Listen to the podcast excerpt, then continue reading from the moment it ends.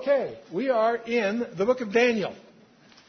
And as I reviewed last time in our introductory session, this is a book that is very dear to me personally. There are many, many people who don't know a lot about their Bible, but they love the book of Daniel. It's understandable. Why? It's, a, it's one of the most readable, one of the most exciting careers. Uh, it's a spectacle through a pivotal part of human history. But it's a very personal book to me because it was the book that just galvanized me in my Christian walk. I, be, I, would, I had become a Christian when I was, I think, uh, in my teens, 12, whatever. Um, I had a love for the Word of God even earlier. Somehow it's always been there for me. But it was a friend of mine that um, gave me a copy of Sir Robert Anderson's book, which in those days was out of print. Now it's popularly available at any bookstore. But it opened the whole uh, staggering, staggering implications of this book to me. And uh, it really changed my whole life. So Daniel's always been a special book, but it's also a special book to anybody that's an executive. There are two people in the Bible of which no evil is spoken of, besides Jesus, of course. And that's Joseph and Daniel. Both of them are distinctive that nothing evil is said. Both of them were professional executives. So you, those of you that are businessmen might take, take note of that. And both are exemplary in many ways. But this young man, Daniel, deported as a teenager to a foreign location, uh, into a foreign culture, committed himself to maintain faithfulness to his heritage and background. And we saw that in the last one. But we're going to talk about Daniel chapter 2 uh, tonight, which has to be one of the most dramatic uh, presentations, uh, incidents uh, in, in, literature. Uh, chapter 2 of Daniel. A little background and chronology so you get the picture. You remember that Nineveh was the capital of the Assyrian Empire. It fell in 612 BC to an alliance of the Babylonians and Medians. About 609, Pharaoh Necho uh, led an army against what was left of Assyria. Josiah fights um, Necho, and we believe because they, Necho had the Ark of the Covenant. And there's a whole other story behind that you can check out if you're in the mood to. But in any case, Necho gets, I mean, uh, uh, Josiah gets killed. But that's three years later. By then, this young man, who's the son of Nabopolassar, the king of Babylon, defeats the last remaining adversaries, the Egyptians, at the Battle of Carchemish. And uh, so, uh, and on the west bank of the Euphrates, there's this famous battle. It's a milestone battle. But that ends up establishing this little city state called Babylon, which was a pawn of Assyrian politics for centuries, is now the dominant factor in that region. And uh, Pharaoh uh, Nebuchadnezzar, on his way back, puts a siege on the city of Jerusalem, which we'll talk, we talked about last time. But once you get the picture. During that siege, he discovers that his dad has died. So he's now not just the prominent general of the army, he's the king of Babylon. He sets up a vassal king, goes home to take over the throne. But you need to get to understand that here's this young guy who's taken over the kingship, and he's inherited these cronies from his dad, and he doesn't know if they have any real capability or just a bunch of con artists. And he's going to put them to the test. Many people, many commentators don't realize the situation as they get into this. The kings, of course, Nabopolassar ruled uh, Babylon from 627 to 605. Remember, we're talking BC, so they, get, they go lower as you get later. And his son Nebuchadnezzar picks it up at 605 and, and uh, reigns until uh, uh, 562. We're going to talk about his descendants later uh, when we get to chapter 5. But uh, the organization of the book of Daniel is in two groups of sixes. Six narratives, 1 through 6 is history, and 7 through 12 are like an appendix of the visions. They're not in chronological order. We'll deal with that when we get there. But uh, we're going to talk about chapter 2, Nebuchadnezzar's dream, this, this history changing dream that Nebuchadnezzar has, that Daniel interprets for him. I might point out something very strange is that the book of Daniel is in Hebrew, except for from the beginning of chapter 2 to the end of chapter 7 is in Aramaic, a very similar language, but it was the Gentile language of that day. And it's interesting because those chapters focus on Gentile history in a way that no other part of the Bible does. The Bible generally deals with history, both past and future, through the lens of Israel. But here we have a situation where God is laying out the history of Gentile world from, Nebuchadnezzar to the Antichrist. And that period of time is called by none other than Dr. Luke the times of the Gentiles. Luke 21, 24, he uses that very phrase. And so uh, we'll get into this. Chapter 2 is this interesting dream. Chapter 2, verse 1. In the second year of the reign of Nebuchadnezzar, Nebuchadnezzar dreamed dreams wherewith his spirit was troubled and his sleep brake from him. So he actually woke up from this dream. And from some of the grammar, some, some uh, scholars believe it was multiple dreams, that it was more than once, but that's suspe- uh, conjecture. Then the king commanded to call the magicians, the astrologers, the sorcerers, and the Chaldeans for to show the king his dream. So they came and stood before the king. Now, you can wade through the commentaries, and each one of these terms in the Aramaic, the magicians, the astrologers, the sorcerers, and the Chaldeans, have uh, the job descriptions, but they overlap. And most most competent expositors point out they overlap so much they're used as generics. Some of them are necromancers, some of them are astrologers. These are the advisors. These are the staff people that advise the king. And most of them carry the tone of occultic sources. Which is, understand, we're talking about a pagan empire. That's their background. That's where they come from. But the, these are job descriptions. And this group of people, and by the way, I might mention Chaldeans. The general term for the region was called Chaldea, and Chaldean can be uh, a term like we would say a Californian or something like that. It also is used as a title of one of these job descriptions because the Chaldean culture was very much into the occultic kinds of things. So you'll get confused sometimes when it says Chaldeans. Yes, they were all Chaldean in the sense of living in that region, but in this case, the Chaldean here is used as, as a title of an advisor, a counselor, if you will. So he calls his top staff people together in verse 2. And uh, I won't get into the different things. I just covered that. Okay. The king said to them, I have dreamed a dream, and my spirit was troubled to know the dream. This isn't a casual request. He's really upset about this, and for good reason. Then spake the Chaldeans to the king. See, there it's used as a title. Spake the Chaldeans to the king in Syriac, O king, live forever. Syriac, by the way, is a translation of the term. From this verse on is when it turns to Aramaic, all the way through to the end of chapter 7. Then spake the Chaldeans to the king in Syriac, O king, live forever. Tell thy servants the dream, and we will show the interpretation. Tell us what your dream is, and we'll go back to our libraries and dig out Freud and whatever and find, tell you what it's all about. And the king answered the, and said to the Chaldeans, The thing is gone from me. In other words, he's, he's posing as if he can't remember it. Scholars are divided. Some say he didn't remember it, and so forth. Um, but for reasons I'll show you, I'm among those that believe he was faking that to find out whether these guys could cut it. I think his belief was that if he told them what the dream was, they'd con up some kind of interpretation for their, just to save their skin. He's really putting them to the test to see if their skills really amount to anything. He says, The thing is gone from me. If ye will not make known unto me. See, now he's going to explain his professional development program. It's very important to understand the organizational environment you're in. The thing is gone from me. If ye will not make known unto me the dream with the interpretation thereof, two parts, make known to me the dream and the interpretation thereof, ye shall be cut in pieces, and your houses shall be made a dunghill. That's known as explaining it to him more clearly. Okay?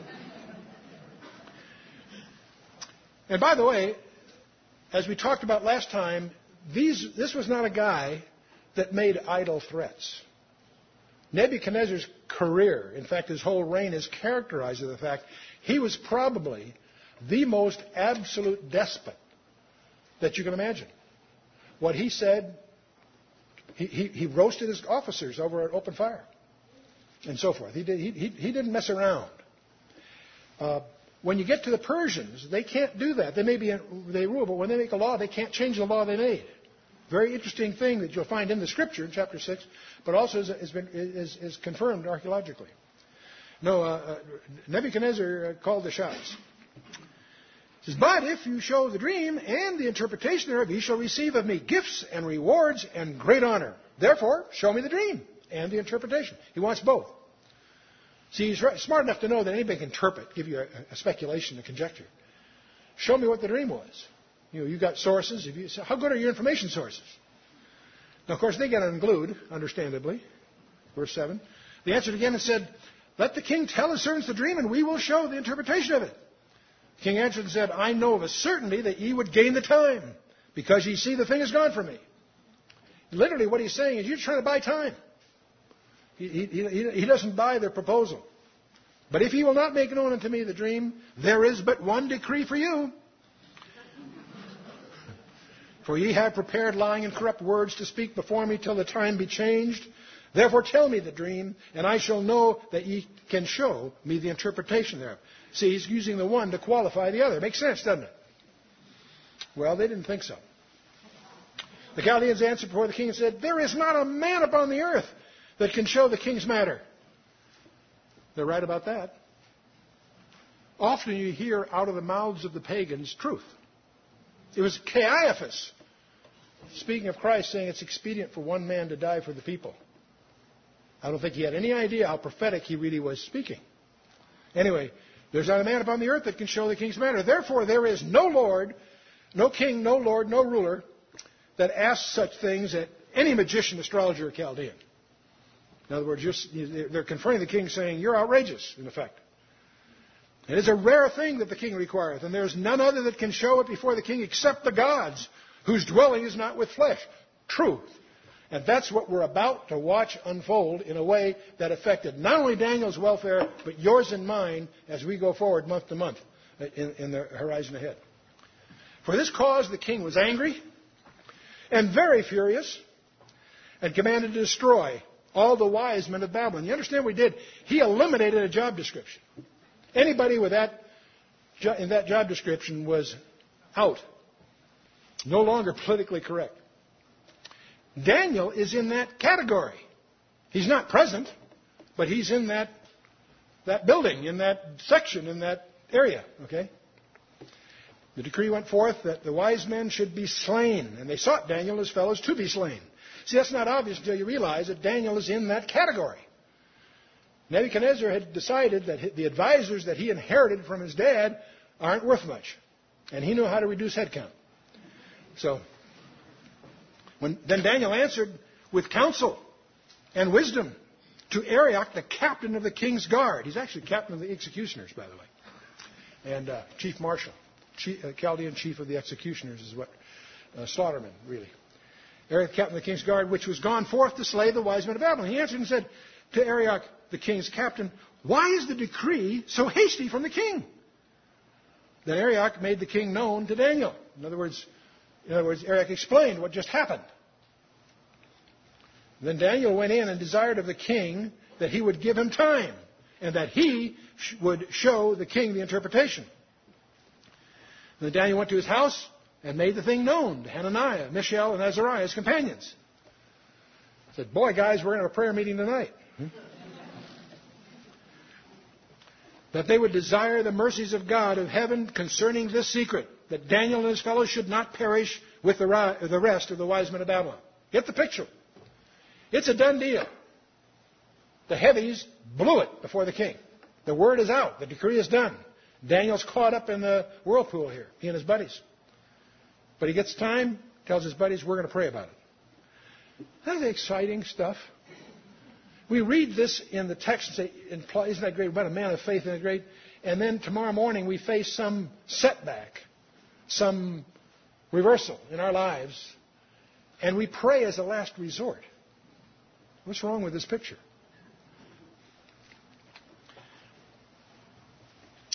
And guess what happened? Then was the secret revealed unto Daniel in a night vision. Then Daniel did what? He blessed the God of heaven. First thing, that, one of the things you'll discover as you study Daniel carefully as we go through all these various adventures, that one of the things that characterizes Daniel, he's a man of prayer. He prayed before anything, after anything, he was terrific. And one of his prayers is known as the interrupted prayer of the Old Testament. In one of his prayers, he prays so intensely, you can feel him tremble even in the English translation. And Gabriel shows up, interrupts it, and gives him the most incredible four verses in the Bible, but we're getting ahead of ourselves. Daniel answered and said, Blessed be the name of God forever and ever, for wisdom and might are his, and he changeth the times and the seasons. He removeth kings, he setteth up kings. He giveth wisdom unto the wise, and knowledge to them that know understanding. He revealeth the deep and secret things. He knoweth what is in the darkness, and the light dwelleth with him. Without looking, how many things did he detail? Good for you. Good guess. Seven. Right. Amazing, isn't it? What a coincidence. I thank thee and praise thee, O Lord God of my fathers, who hast given me wisdom and might, and hast made known unto me now what we desired of thee, for thou hast now made known unto us the king's matter. Boy, he must have been exciting. Not just because he and his buddies now were spared, or likely to be, but what an exciting thing. All the wise men of the greatest ruler of the region blew it. And he's going to go in there, and you're going to see the most, the most fun upstaging, no, second most fun upstaging uh, in the Bible. It's fun stuff. Therefore, Daniel went in unto Arioch. Now, Arioch's the intermediate supervisor here. Uh, Therefore, Daniel went into, unto Arioch, whom the king had ordained to destroy the wise men of Babylon. He went and said thus unto him Destroy not the wise men of Babylon. Bring me in before the king, and I will show unto the king the interpretation. I want you to know something. He, it was Daniel's initiative to go to Arioch, right? You're going to learn something about bureaucratic behavior here in a minute. But Dan, this is Daniel's initiative, right? Arioch is just a go-between. But he's a bureaucrat. In verse 25, then Arioch brought in Daniel before the king in haste. He's rushing. For Daniel's sake? No, for his own. And said thus unto him, I have found a man of the cap. I love that, you see. As if, of this, it's only with Arioch's heroics that he was able to identify this resource for the king. You get the picture? He should run for Congress. or Senate, I guess, yeah. Anyway, I have found a man of the captives of Judah that will make known unto the king the interpretation. The king answered and said to Daniel, whose name was Belteshazzar, he's reminding us that was his Babylonian name. You'll discover that with only a couple of exceptions, we stick with the Hebrew name. But anyway, Art thou able to make known unto me the dream which I have seen and the interpretation thereof? I want you to notice carefully how Daniel answers. He says, Art thou able? And Daniel says, Not me. Notice how careful Daniel is to give the credit to where it is due. Daniel answered the presence of the king and said, The secret which the king hath demanded cannot the wise men, the astrologers, the magicians, the soothsayers show before the king. They're probably standing in the back row here. He's up in front, in front of the throne. The secret which the king hath demanded cannot these guys uh, show unto the king. But there is a God in heaven that revealeth secrets. Praise God for that and maketh known to the king Nebuchadnezzar what shall be in the latter days. Key phrase. This tells us right up front what the subject of the dream is. It's not just a dream of some you know, other issue. The purpose of the dream is to show the king what will happen in the future. Thy dream and the visions of thy head upon thy bed are these. And Daniel goes on to describe the dream that Nebuchadnezzar had. As for thee, O king, thy thoughts came into thy mind upon thy bed, what should come to pass hereafter. And he that revealeth secrets maketh known to thee what shall come to pass. But as for me, he's going to underscore something here. This secret is not revealed to me for any wisdom that I have more than any living, but for their sakes that shall make known the interpretation of the king, that thou mightest know the thoughts of thy heart. Thou, O king, sawest, and behold, a great image. This great image, whose brightness was excellent, stood before thee, and the form thereof was terrible. That word terrible in the English we use differently. The word that's closest, the way we would translate it today, probably would be awesome. Not terrible in the sense of fearful, but terrible in the sense of awesome, awestruck. You understand the nuance there? Okay. This image's head, apparently, by the way, just to go forward, it's apparently a man standing, but he's made of different metals from the head on down. This image's head was of fine gold, his breast and his arms of silver, his belly and thighs of brass or bronze, and his legs of iron, his feet part iron and part of clay. Now, one of the places to be careful here, many people assume there's five things there. There's four. You see, there's gold, silver, brass, and iron.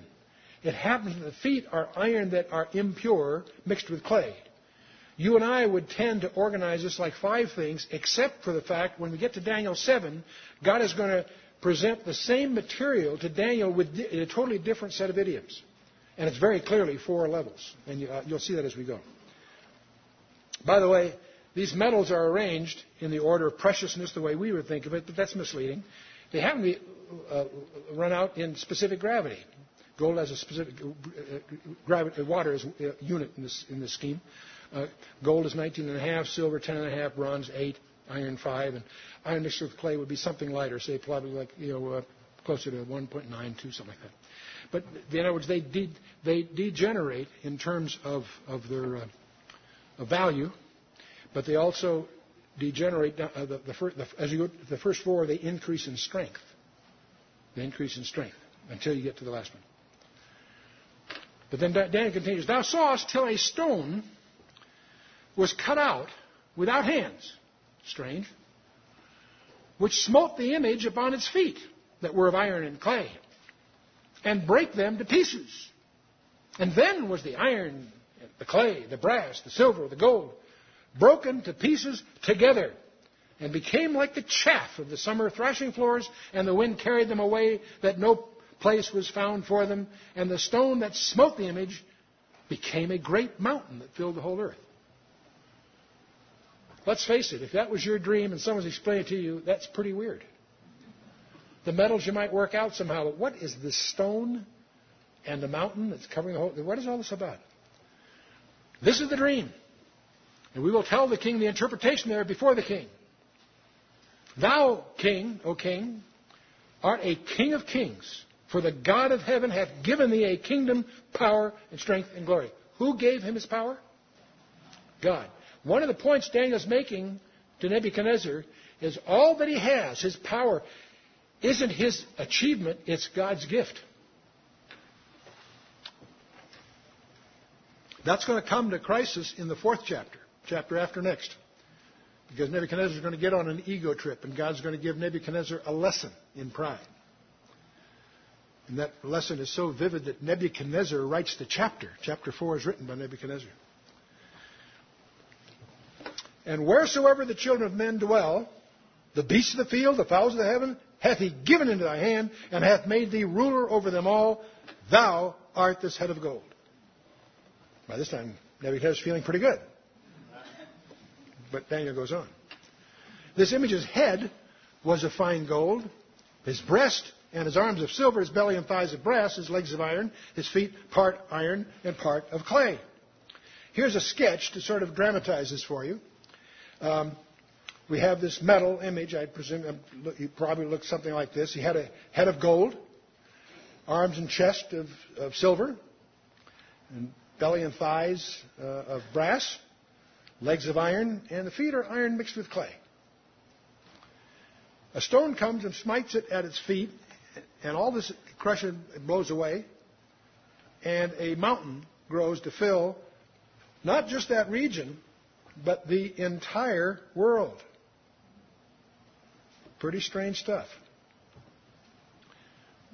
No wonder Nebuchadnezzar's confused. He's, I don't think he forgot it. Some scholars figure he wasn't, you know, he didn't remember it. I think he's doing that to qualify his advisors. We know, as we piece the pieces together, that he, of course, well, first of all, Daniel identifies he's Babylon. And he's going to talk about the succeeding empires Persia, Greece, Rome in two phases. Rome 1 and Rome 2, I'll call it. Most scholars recognize that the Fourth Empire is in two parts because all these others are going to get successively conquered by the predecessor. But no one ever conquers Rome. It disintegrates into pieces, but is then called to be regathered. And we're watching that happen on, in the world today, I believe. Babylon ruled from 606 to 539 BC when the Persians didn't destroy Babylon, they conquered Babylon. We're going to read about that in Daniel chapter 5. Persia ruled from 539 to 332, virtually two centuries.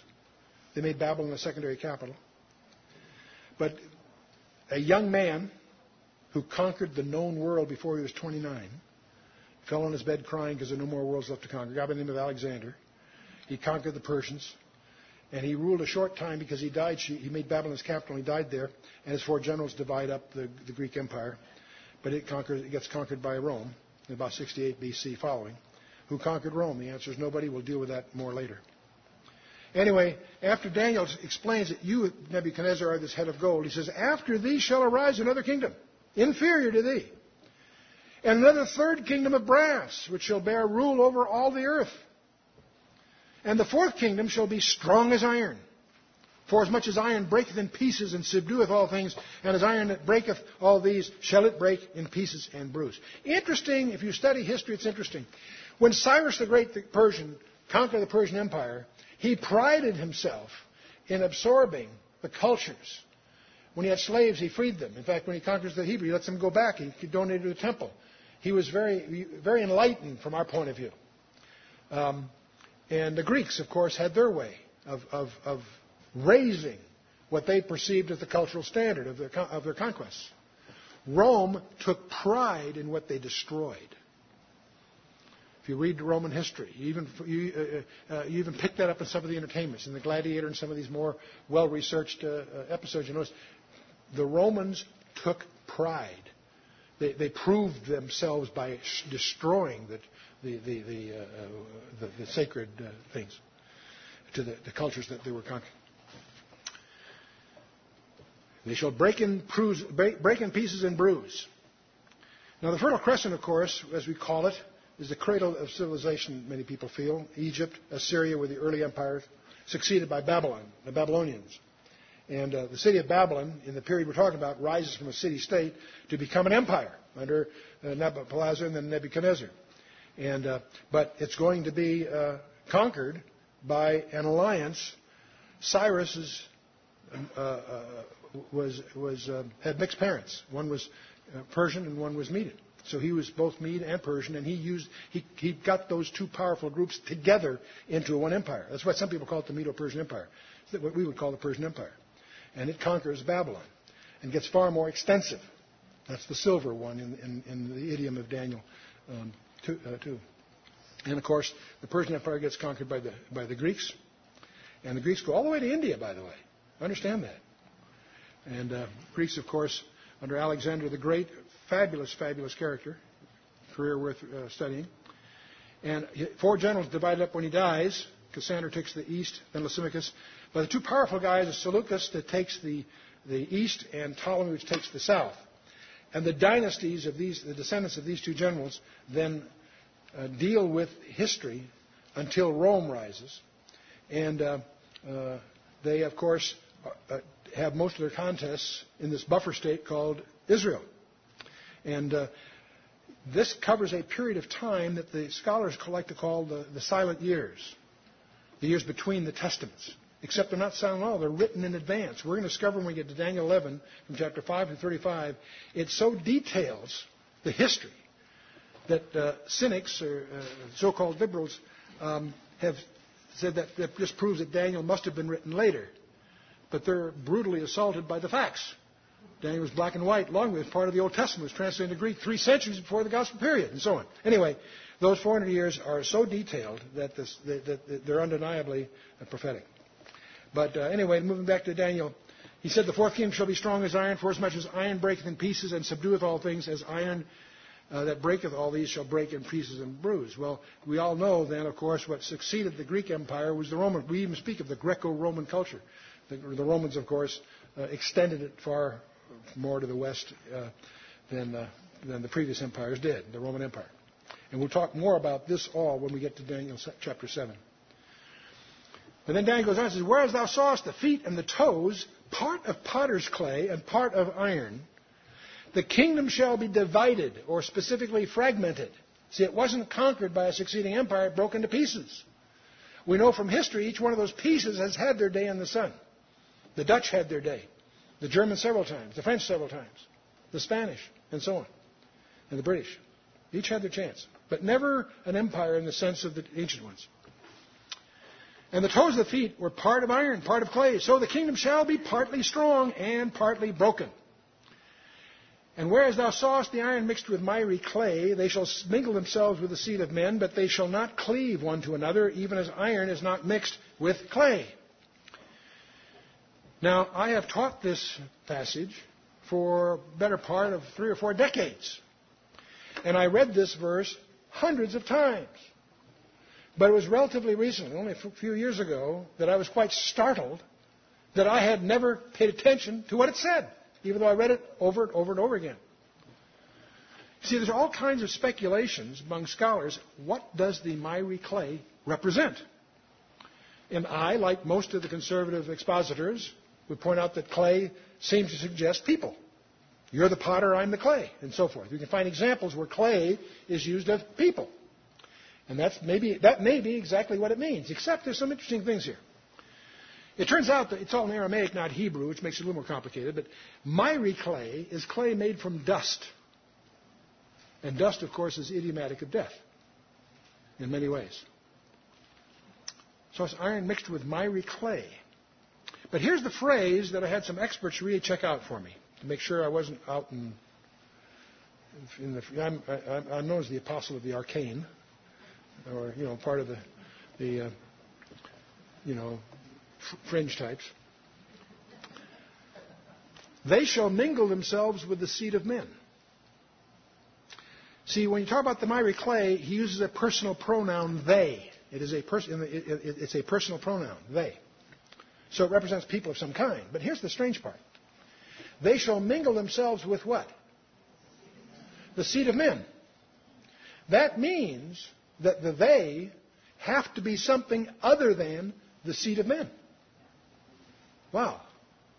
That's pretty weird. And uh, and shall not cleave to one another, even as iron does not mix with clay. So what I'm going to do, since I checked the time and I have a little time to squeeze, shoehorn into this lesson, a review of some things that you regulars are, be, bear with me, those of you the regulars that just finished Genesis with us are all familiar with where I'm headed here. I'm going to give you just a brief snapshot review of a very controversial view of the scripture, but one that has to its advantage. It's the traditional view of the ancient rabbis. It's the traditional view of the early church. There are some modern theories popularly taught in most seminaries that are clearly unscriptural and wrong. So bear with me if this is going to be disturbing to you. But, and I won't take the time to defend it thoroughly in this brief snapshot. If you find it that's not familiar to you, you want to dig into it, I encourage you to get our materials. We've got several materials that will deal with this, and you can judge for yourself from the Scripture whether this is left field or not. But they shall mingle themselves with the seed of men. Miry clay is made of mire or dust. The context of the dream seems to imply that whatever they are, they constitute a significant political constituency. We're not talking about a little 1% fringe thing here. We're talking about somebody that's apparently meaningful enough to keep this empire from gaining the strength that it's seeking. Okay? One possibility that I don't really get into too much is cloning. Well, maybe we touch on it. We're in a day today where we tamper with the human genome. But I want to go back, not, not, not head down the biotech channel, just go back and look at Genesis 6, very important chapter. When four disciples came to Jesus for a confidential briefing on his second coming, he gave them a two chapter answer in Matthew 24 and 25 and so on.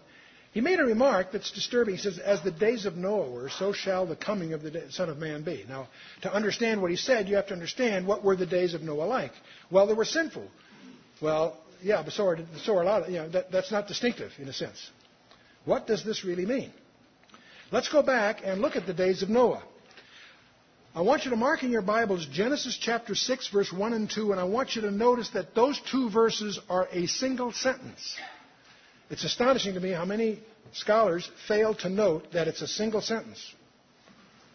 It came to pass, when men began to multiply on the face of the earth, and daughters were born unto them, that the sons of God saw the daughters of men that they were fair and took them wives of all which they chose.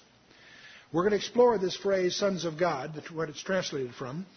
But I want you to notice that we're talking daughter, men in general, daughters in general, and these characters, whatever they are, took daughters of men that they were fair and took them wives of all which they chose. We're not talking Sethites or Canaanites here, we're talking just daughters in general. Okay? Who are the sons of God? Key phrase. Let's explore it. Benai Elohim in the Hebrew. It is a term in the Old Testament that is invariably used of angels. It's, the term refers to a direct creation of God. The word sons of God means it's a direct creation of God. You and I, when we're born, are not direct creations of God. We're sons of Adam, not sons of God. In John chapter 1, when Jesus came, he said, He came unto his own, but his own received him not. But as many as received him, to them gave he the power to be what? The sons of God, or the children of God, or the sons of God, right. You and I, if we're sons of God, are because we've been regenerated, we've been born again. That's what the term born again means. That's what it refers to. Angels are direct creation of God, so they're called B'nai Ha-Elohim throughout the Old Testament. Let's look at that. It's uh, always used the term of angels. That's in Job 1 6, 2 1, 3, 7. In the New Testament, Luke 20 uses the equivalent phrase. In the book of Enoch, which is not part of the Bible, don't misunderstand me, but it's a widely venerated book from the second century BC to about the second century AD. And uh, it's very useful for, for, for, for several things. It tells you what the rabbis believed. It tells you the grammar and the syntax. We learn about the language. And the book of Enoch uses the same language and clearly referring to angels. The Septuagint the Hebrew that was translated into highly precise scientific Greek. And it clearly makes them angels. The greatest Hebrew scholars in the 3rd century BC translated it to understand these were angels. Now, why is this such a problem? Well, it came past when men began to multiply the face of the earth, the daughters were born of them, the sons of God saw the daughters of men, that they were fair. They saw the daughters of men, Benoth Adam. These are not daughters of Cain or Seth. They're in general. You follow me? They're daughters of Adam. Benoth Adam is what Hebrew actually says. I mention this because modern exposition has twisted this to mean something a little less uncomfortable, but it's just not scriptural. But here's the key verse in verse 4 of chapter 6. There were Nephilim, that's the Hebrew word, Nephilim or Nephilim, in the earth in those days. And also after that. Notice that phrase, also after that. This was not confined to just before the flood. That was the primary cause of the flood to deal with this issue. But apparently there are incidents subsequent. Many people overlook that. The Nephilim. We'll talk about this word Nephal. Nephilim is the fallen ones. It comes from the verb nephal in the Hebrew, to fall, to be cast down, to fall away, or desert. These are fallen angels, or they're, products of the fallen angels, the fallen ones. Hagibarim, the mighty ones, is also a term that comes up. In the Greek, they were translated as gigantes, which means the earthborn. But that word gets transliterated into English as giants. They did happen to be giants, but that's not what that word means. It means the earthborn. From gigas, meaning earthborn. And the Lord said, My spirit shall not always strive with man, for he also is flesh, yet his day shall be 120 years. There were giants in the earth in those days. That's where the, the uh, gigantes comes in. And also after that, when the sons of God came in to the daughters of men, that they bare children to them, the same became the mighty men which were of old, men of renown. Now something else, you get down to verse 9, it speaks of Noah. These are the generations of Noah. Noah was a just man, perfect in his generations. Noah walked with God. This word perfect in the Hebrew is tamim. It means without blemish, sound, healthful, without spot, unimpaired. It's usually used of physical defects. But Noah's his genealogy was unimpaired. What this verse implies is that one of the distinctions of Noah was that his genealogy was not clouded by these shenanigans of the fallen angels. Satan apparently was trying to corrupt the human genome by introducing this corruption to prevent a Messiah. By the way, this view I'm expressing is confirmed at least twice, actually three times, in the New Testament. Jude chapter 6, 6 and 7, Jude says, The angels which kept not their first estate, but left their own habitation, he hath reserved in everlasting chains under darkness under the judgment of that great day, even as Sodom and Gomorrah and the cities about them in like manner, giving themselves over to fornication and going after strange flesh, are set forth and as an example suffering the vengeance of eternal fire. Here, Jude himself, brother of the Lord, puts a, creates a parallel between what these angels did and what the Sodomites were doing. In other words, going after strange flesh left their own habitation, their own habitat, and uh, going after strange flesh. This habita- word habitation only appears twice. It's called oiketerion, only twice in the New Testament. It occurs there in Jude 6, but it also occurs in 2 Corinthians 5:12. For this, where Paul says, "In this we groan, earnestly desiring to be clothed with the house which is from heaven." And the word here is the same word. The word, the thing that those angels, the fallen angels, disrobed themselves from in order to indulge themselves on the earth are, is the habit, that we are aspiring to in our resurrection bodies. Apparently. That term in the Greek may be a very te- more technical term than most theologians recognize. But also Peter talks about all this. He says, For God spared not, if, if God spared not the angels that sinned, but cast them down to Tartarus, he delivered them into the chains of darkness to be reserved on judgment, and spared not the old world, but saved Noah, and he goes on. He even ties it to the Noah experience. The word Tartarus only appears here in the New Testament, but it's a widely used term in the Greek. What does Tartarus mean? It's the, it's the Greek term for dark abode of woe, a pit of darkness in the unseen world. In Homer's Iliad, it is said it is as far below Hades as the earth is below heaven. Where is it? I don't know, but I don't want to go there. Mm-hmm. Now, what's commonly taught in many seminaries is what's called the lines of Seth view. This is a, a view that emerged in the 5th century. It has no scriptural support. Uh, it, argues that what we're dealing with here are the lines of Seth were the good guys, and they shouldn't have intermarried with the lines of Cain, and that's what, the, what they're dealing with. Uh, it's hard for me to express it because it's totally unscriptural. But anyway, the fallen angel view, the one I've expressed to you, is the view of the ancient Hebrew scholars, all through the ancient Hebrew rabbinic literature. It was the view of the early church. It prevails still among the conservative scholars today, and it is confirmed in the New Testament. And uh, it's interesting that we find legends of the same thing in every ancient culture on the planet Earth. Sumer, Assyria, Egypt, Incas, Mayan, Gilgamesh, Persia, Greece. The, the Greek mythology that we all have some exposure to is all about demigods, gods and demigods and so forth. Those, the demigods called titans would be called in the Hebrew the Nephilim in South Sea Islands, uh, the Sioux Indians, even in America, they have they all have legends of star people that came down and commingled with people that were giants, and even uh, uh, Buffalo Bill in his autobiography makes reference to some of these strange episodes. Atlas and Hercules, common in, myth, in folklore, were, were Nephilim, byproducts, hybrids between the gods and man, if you will. And the angel view is the traditional rabbinical thing. Book of Enoch, I mentioned these. Testament of 12 patriarchs uh, Josephus, Septuagint. These, this, is not, this is not new stuff. The early church fathers, Philo, Justin Martyr, Irenaeus, Athenagoras, Tertullian, and so forth. They, they all held these views. Even modern scholarship, go right through the list. Pember, DeHaan, McIntosh, Delitzsch, Gaebelein, Arthur W. Pink, um, Donald Grey Barnhouse, Henry Morris, Arnold Fruchtenbaum, and of course, uh, Hal Lindsey, Chuck, uh, Chuck Smith, and others. Um, the Seth, the Seth view that's commonly taught doesn't deal with the text accurately. It infers separation, which doesn't come until chapter 11 following. It infers the godliness of the Sethites, which is not true because the first Sethite was the one that led the rebellion against God. It infers that the Canaanites were a, the, the Canaanites are a subset of the Adamites. That's not what the text talks about. It also doesn't deal with the fact that what the text says is the, the unnatural offspring of these unions were unnatural trying to say that when a believer marries an unbeliever, you may have monsters, but not, they're not monstrous. They're not genetically, you know, different. Of course, New Testament confirms it. But the reason I emphasize this is you will not understand most of the Old Testament, the post-flood history, until you understand what the Rephaim were. And these are Nephilim. When, when, when Moses sent the 12 spies in the land, the 10 came back with a report. They're terrified because there were, verse 33 of Numbers 13, there were Nephilim in the land in those days. Satan always has tried to thwart the plan of God. He tried to corrupt Adam's line in Genesis 6.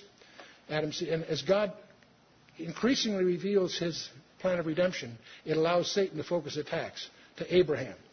Destruction of the male line in Exodus 1. Pharaoh, remember even after he let him go, Pharaoh went to try to wipe him out.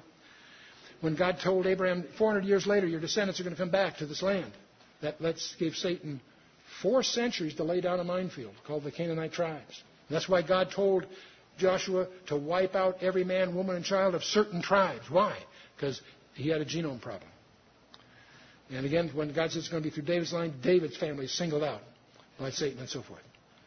So we have, see, after the flood, the Nephilim also after that, verse 4 said. And these, the Rephaim, the Emim, the Horim, and the Zamzummim were, were, were Nephilim. And uh, the term is often, it comes from a root meaning dead. It's often translated dead. That's why you have to get behind the English translation to see the, the precision here. Arba, Anak, the Anakim, these are all descendants of these things. Um, remember Og, the king of Bashan, king of the giants, up in, in Deuteronomy 3 and elsewhere. And of course, Goliath and his four brothers were descendants of Anak and so forth. And we find uh, up in the Golan Heights, the Gilgal Rephaim, there's, there's, this has never been researched adequately In Genesis chapter 3, when God announces the, the, seed of the woman, he also announces the seed of the serpent. He says, I'll put enmity, speaking to Satan, God says, I'll put enmity between thee and the woman, and between thy seed and her seed. He shall bruise thy head, and thou shalt bruise his heel. From this verse, we get one of the titles of the Messiah, the seed of the woman. But we overlook the fact there's another seed mentioned here seed of the serpent. And he's coming. Some people believe he's alive today. There's a, the whole biblical thing is a conflict between two seeds the seed of the woman and the seed of the serpent, sometimes called the red dragon in Revelation 12. The coming world leader, commonly called the Antichrist. And of course, the false prophet who causes the world to worship the, the, the coming world. It's, a, it's a, satanic, a satanic trinity in a sense. These forces are behind the world powers today. And if you know your Bible, you can watch them play out visibly. Let's get back to Daniel. Thought I'd never do it, did you? In the days of these kings, he's speaking of the, the ten toes and so on. In the days of these kings shall the God of heaven set up a kingdom. He's explaining this mountain that's coming. Shall the God of heaven set up a kingdom which shall never be destroyed? The kingdom shall not be left to other people, but it shall break in pieces and consume all these kingdoms, and it shall stand forever. For a thousand years? No, forever. For 1,000 years, some interesting things happen. Satan's bound for a thousand years. Some people say we're in that already. Really? Satan's chain is too long. No, it's coming. But it's coming soon, apparently. For as much as thou sawest, the stone was cut out of the mountain without hands. In your notes, as your project, you might take the concept of stone or rock and make a list from Genesis to Revelation how it's used as an idiom of Jesus Christ. In uh, 1 Corinthians 10.4, the rock, speaking of, of the, the, the, the wilderness wanderings, the rock that followed them was Christ, Paul tells us. He doesn't mean literally, he's speaking idiomatically. And uh, we'll come back to that in a minute. The stone cut out of the mountain without hands. It's a supernatural stone. It break in pieces the iron, the brass, the clay, the silver, and the gold. The great God hath made known to the king what shall come to pass hereafter. The dream is certain, and the interpretation thereof is sure. So we clearly have Daniel and the Word of God underscoring that this is prophetic. It isn't just some kind of moral lesson or something like that. This is a, a crisp, definitive prophecy of history written in advance. Now, I'm presenting to you the premillennial view. There's some other views around.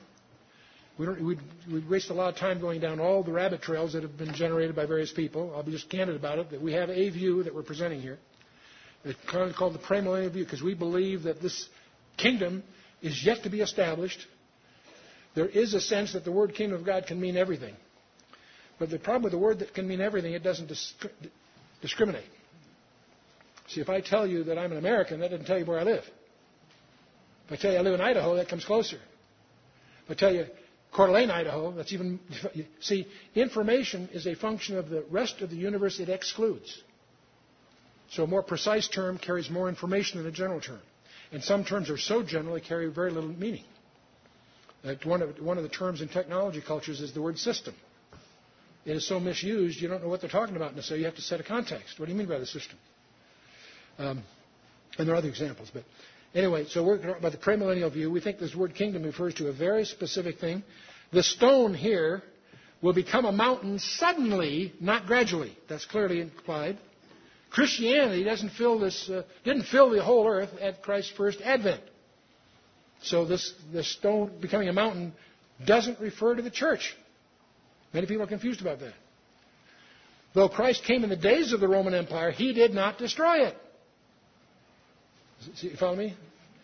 This stone is going to come back and destroy the, the reigning kingdoms at the time he returns. He's talking about his second coming, not his first. During Christ's time on the earth, the Roman Empire did not have ten kings at once. They will at the end. Uh, Nebuchadnezzar's statue suggests that when Christ comes to establish his kingdom, ten rulers will be in existence and will be destroyed by him. Actually, three will slightly precede his coming because the Antichrist is going to wipe out three and seven are going to go with him. Anyway, the Christ is now the chief cornerstone of the church, according to Ephesians 2.20. He's also the stone that causes unbelievers to stumble, according to 1 Peter 2.8.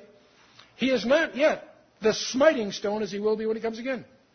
You see, The, the stone which the builders refused has become the headstone of the corner. Who's he talking about? Jesus Christ. You find that term is used throughout the Scripture with astonishing uh, consistency. There is a principle. When you have something interesting that you've discovered, you won't get anywhere unless you give it a fancy label. So the scholars call it, this is the principle of expositional constancy. Hmm. You see, when you get to the, thir- uh, the parables in Matthew 13, the field is the world, the seed is the word, you know. Well, it's consistent through all the parables. The birds are the ministers of Satan. Well, wait a minute. Gee, in the fourth parable, the church becomes a, a tree big enough that all the birds can dwell in it. Those birds earlier were ministers of Satan. Ooh, really? Let you check that out.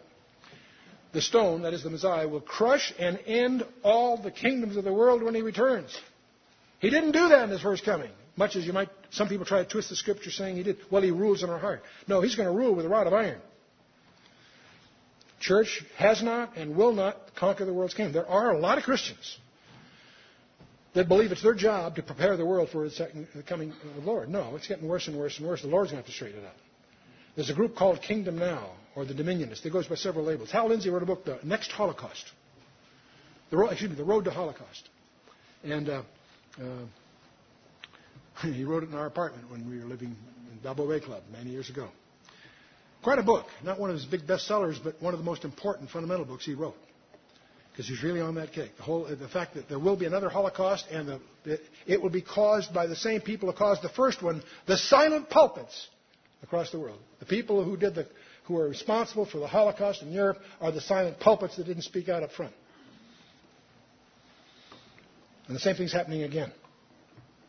We have an administration that's populated with all kinds of Christians people who profess Christ. I understand from my contacts that members of the Joint Chiefs and the cabinet are professing Christians, and that's great. I'm not knocking it. Don't misunderstand me. Most of them come from this kind of a background. That they have no grasp of the role of Israel in God's plan. That's scary for a lot of reasons. The church is not a kingdom with a political realm, but the future millennium will be. That's the difference. Anyway, let's move back. Uh, verse 46. The king Nebuchadnezzar fell upon his face and worshiped Daniel and commanded that they should offer an oblation and sweet odors unto him. Nebuchadnezzar was impressed. He had to be, because he recognized his dream. How did this young kid know what he dreamt that night? The king answered unto Daniel and said, Of a truth it is that your God is a God of gods and a Lord of kings and a revealer of secrets seeing thou couldst reveal this secret. Then the king made Daniel a great man and gave him many great gifts and made him rule, ruler over the whole province of Babylon. Not the whole kingdom, but that, but the palace area, right? Sort of like a prime minister, I guess, in a sense. Rule over the whole province of Babylon and the chief of the governors over all the wise men of Babylon. Now, can you imagine the conflict in the back row? These guys had a death sentence. And this young kid comes up there and saves their bacon. So they got a problem. They should be grateful, and yet envy takes over. And they're going to take over in the next chapter. They're going to get you're going to get these guys, these Daniel's three friends. We'll show them, you know. Hey, don't be too hard on them. We're the same way. God sends His Messiah, promised to Adam and Eve through and, and reconfirmed all through history, and He comes and fulfills hundreds of, spe- hundreds of specifications. He arrives on the very day that Gabriel told Daniel he was going to, to present himself a king riding a donkey. What'd they do? Were they grateful? They'll crucify him. Boy, what a great time to see the Passion. Put it in faith. Only, Mel Gibson's movie is terrific except for one thing. It doesn't tell you who he was. He did plenty. I'm not knocking it. Don't misunderstand me. But it, it's astonishing to me how people who claim to be experts have no grasp on who Christ is. Got people writing novels, def- uh, libeling, the guy that's going to be sitting on the judgment seat. Boy, Nan and I were talking at dinner. Uh, it's gonna be, we're, we're going to be fascinated to see how God deals with certain things we know about. Then Daniel requested of the king, and he sent Shadrach, Meshach, and Abednego over the affairs of the province of Babylon. But Daniel sat in the gate of the king. So his three friends get to get also get the major honors here. But Daniel is the kingpin.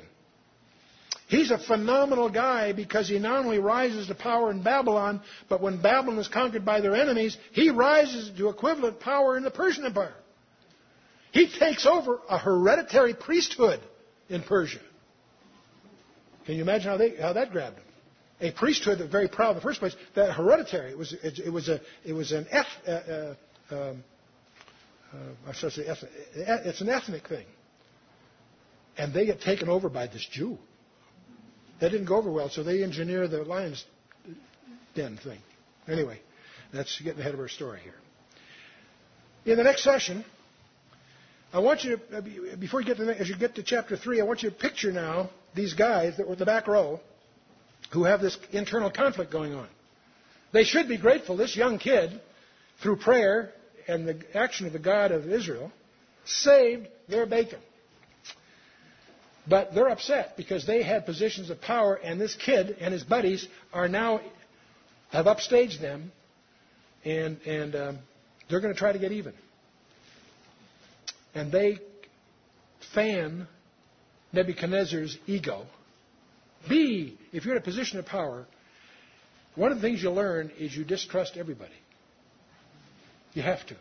Everybody's got an agenda. I don't know, large corporations, the chief executive officers, got a real problem because everybody he meets is either a customer, a shareholder, a debtor, a creditor, you know, has some role. And so you wonder why CEOs tend to be insular. That's why kings tend to be, they've got a problem because everyone's telling them what they want to hear. And everybody's got a hidden agenda. And, uh, but in any case, these guys are going to fan uh, uh, Nebuchadnezzar's ego where he pulls off a stunt that accomplishes its intended act. It traps these Jewish kids into a situation that ends up in the fiery furnace. But God is always in control. We'll learn that too. So read chapter 3. I'll call it Bow or Burn, or a symphony for the sycophants. Hmm? And uh, the question you're going to ask you before you get, when you get to the end of the chapter, after you read chapter 3, the question I'm going to spring on you, I'll tell you in advance, is where's Daniel? There's a mystery that no one talks about in chapter 3 that we'll deal with next time. Praise God. Let's stand for a closing word of prayer.